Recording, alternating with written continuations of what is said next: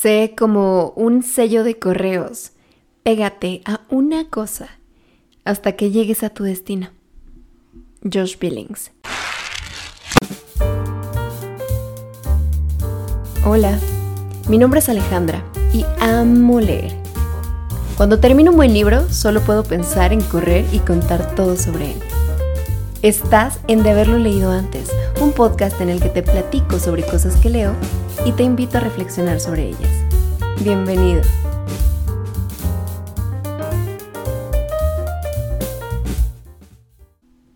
Hola, hola, ¿cómo están? Me da mucho gusto estar aquí nuevamente. Estuve varias semanas sin grabar y no veía la hora de volverme a sentar frente al micrófono y compartir con ustedes esto que disfruto tanto. Gracias a todos los que notaron mi ausencia, a los que preguntaron por qué no había episodios nuevos y si todo estaba bien. Me encanta saber que no estoy sola en este proyecto, que hay personas hermosas allá afuera que también disfrutan de esto que hago con tanto amor. Bueno, pues quiero darles una explicación de qué fue lo que pasó estas semanas que de plano no me paré por aquí. Resulta que no, no todo estaba bien. Estas semanas hubo mucho movimiento a nivel profesional en mi vida. No porque haya tenido mucho trabajo, sino porque se presentó una situación en mi vida que me empujó a tomar el camino correcto, aunque el difícil. Porque yo podía quedarme en esta postura cómoda de eh, no voy a hacer nada, voy a hacer como que no veo lo que está pasando y que pase lo que tenga que pasar. O voy a decir que sí a todo lo que me digan y me pidan, aunque en el fondo quiera decir que no. Porque ese camino no me complicaba las cosas. Era como dejarme llevar por la corriente. Fue un desafío. La vida me confrontó con la yo de hace unos años que hubiera tenido mucho miedo de decir, esto no está bien y yo no le entro. A veces, si no es que siempre, se necesita más valor para decir que no que para decir que sí. Sobre todo, piénsalo, cuando no te enseñan a decir que no cuando de hecho todo lo contrario, toda tu vida te prepararon para decir que sí, para ser agradable, complaciente, servicial. Te dijeron que eso era lo que te iba a traer beneficios, pero ¿beneficios para quién? Cuando no quieres hacer algo y dices que sí, a pesar de ti, el perjudicado eres tú, el beneficiado es el otro. Pero, ¿quién nos dijo que era más importante quedar bien con el otro que estar bien con nosotros mismos? En fin, no me quiero extender platicándote todo lo que pasó. Solo quiero que sepas que si bien no tuve la energía para presentarme aquí antes, porque estaba completamente enfocada en todo eso que estaba moviéndose alrededor de mí, hoy me siento súper tranquila y satisfecha de haber hecho lo que yo sabía que era lo correcto. Ser coherente es uno de esos lujos que no se pueden pagar con dinero.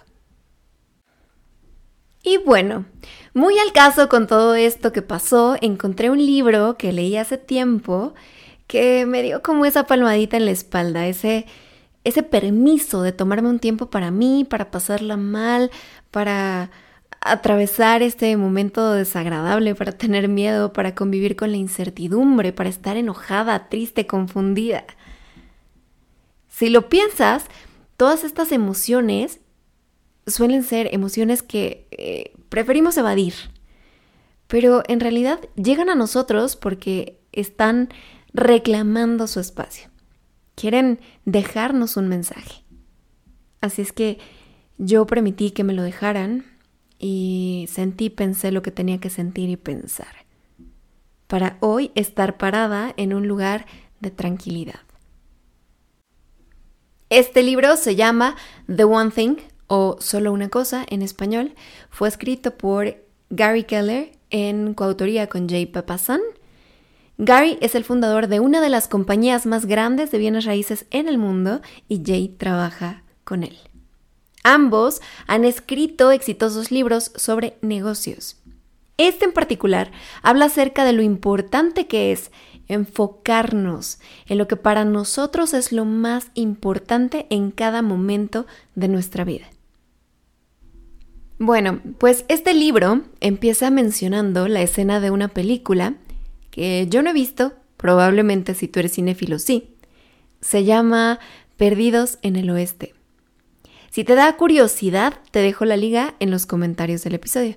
Pero lo importante aquí, te cuento, es que en esta escena Curly, uno de los personajes, le dice a Mitch, otro personaje, que el secreto de la vida consiste en... y levanta un dedo. Haciendo referencia a que el éxito viene de enfocarse en una sola cosa a la vez. Dime por favor que no estoy sola en esto. Yo he batallado durante muchos años con esta idea que hacer demasiadas cosas al mismo tiempo me vuelve una persona más interesante, más productiva, que aprovecha mejor su tiempo. Pero, ¿eso es cierto? El término multitasking se originó para poder explicar que las computadoras podían correr varios programas al mismo tiempo. Pero las computadoras, no nosotros. Nosotros no tenemos la capacidad de poner toda nuestra atención en varias cosas importantes a la vez. A ver, claro que podemos preparar el café y ver las noticias, pero ninguna de esas actividades demanda el 100% de nuestra atención. Cuando digo que no podemos correr varios programas como las computadoras, te hablo de que no podrías escribir un libro y dar terapia al mismo tiempo, puedes colapsar. Eso es porque nuestros recursos son naturalmente limitados. A ver, no tienes la misma energía hoy que la que vas a tener en 10 años. Ni tienes el mismo tiempo libre si tienes hijos que si no. Tu tanque de decisiones, probablemente has leído esto o has escuchado sobre esto en algún momento, también se acaba tenemos una cierta capacidad diaria de tomar decisiones. Por eso Steve Jobs y otros, Mark eh, Zuckerberg, por ejemplo, usan la misma ropa todos los días para no mortificarse pensando en cuál va a ser el outfit de un día u otro. Porque prefieren reservar esa capacidad de decisión para cosas más relevantes. Y por eso, porque no contamos en todos los momentos de la vida con los mismos recursos, es que tenemos que elegir con cuidado qué recursos utilizar en qué momento para qué propósito. Y además de nuestros recursos, también, también lo que nos importa va cambiando a lo largo de nuestra vida. A lo mejor antes te importaba más que todo terminar tu carrera. Y hoy lo que más te importa es sacar adelante tu negocio, o formar una familia, o conseguir un trabajo en el extranjero, yo qué sé. Así es que la primera pregunta que hay que hacernos no es cuáles son las herramientas que tengo, sino qué es lo que quiero lograr. No se trata de tengo mucho tiempo libre ahora qué hago con él, sino a ver, quiero tener una vida saludable, hoy por hoy esa es mi prioridad. ¿Cómo aprovecho el tiempo libre que tengo para cumplir con mi propósito? Después de definir lo que nos importa, entonces sí hay que dedicar un tiempo a cómo lograrlo sin hacernos bolas. Es decir, cuáles son las cosas verdaderamente importantes que hay que poner en acción para lograr eso que tanto queremos. ¿Has escuchado hablar sobre el principio de Pareto? Pareto fue un ingeniero italiano que en el siglo XIX diseñó un modelo que explicaba que en Italia el 80% de la tierra era propiedad del 20% de la población. Bueno, pues esta idea se propagó no gracias a Pareto, sino a otra persona. Resulta que finales de la década de los 30, un grupo de directivos de General Motors se da cuenta de que los lectores de sus tarjetas de entrada estaban generando en su sistema unos códigos indescifrables. Llaman a Joseph Duran para que tratara de descifrar el origen del código y él llega a la conclusión de que un pequeño error explicaba en gran medida lo que estaba pasando con el código. A partir de eso, Duran decía que para aumentar la calidad en algo, había que poner atención en los pocos detalles vitales y dejar a un lado los muchos triviales. Y su manera de resumir esta idea, este concepto, fue darle un nombre a la idea de Pareto, llamándolo principio de Pareto. Bueno, pues igual que pasa con la economía y con los códigos indescifrables de un sistema, en la productividad, un alto porcentaje de los resultados depende de un bajito porcentaje de las acciones. Por eso es mejor concentrarse en hacer una sola cosa de alta calidad que tratar de hacer muchas de baja. Con todo esto, lo que Gary, el autor, nos dice es que después de definir qué cosa queremos lograr, lo que nos toca es pensar en las poquitas acciones que si tomamos nos van a permitir llegar a nuestra meta.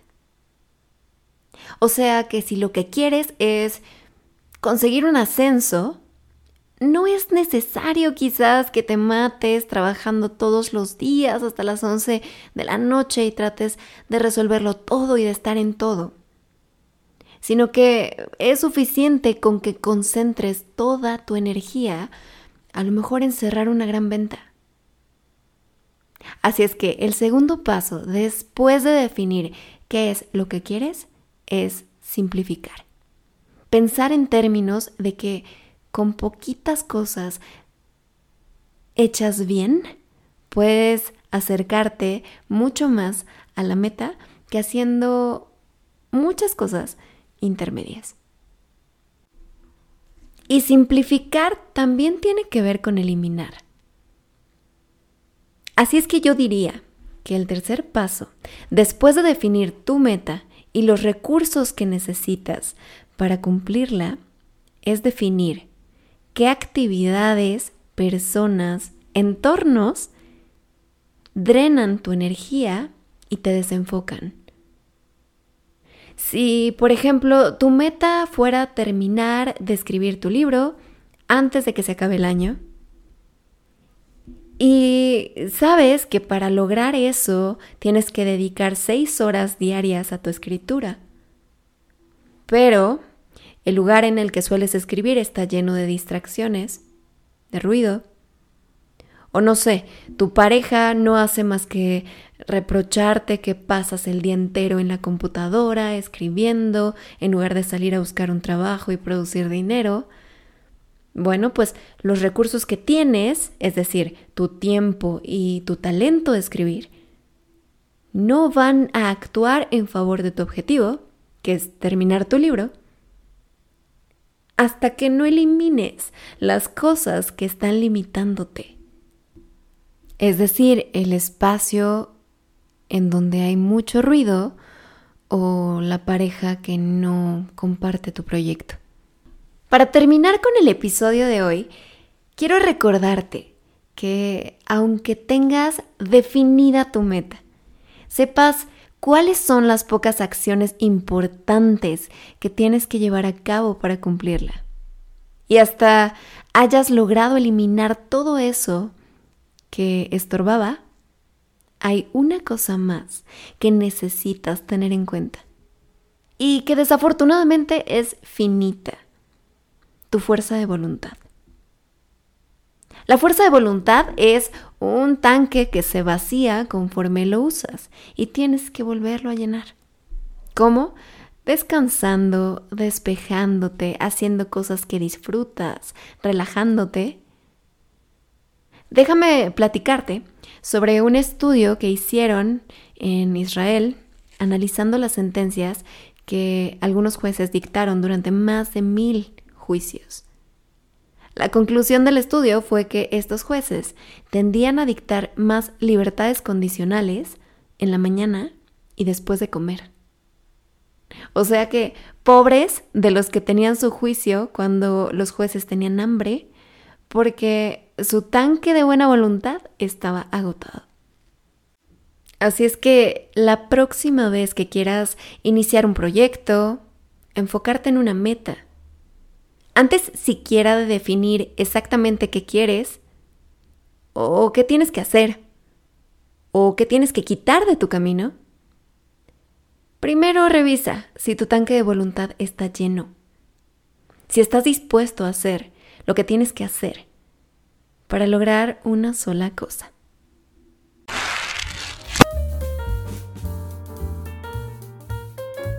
Esto ha sido todo por hoy.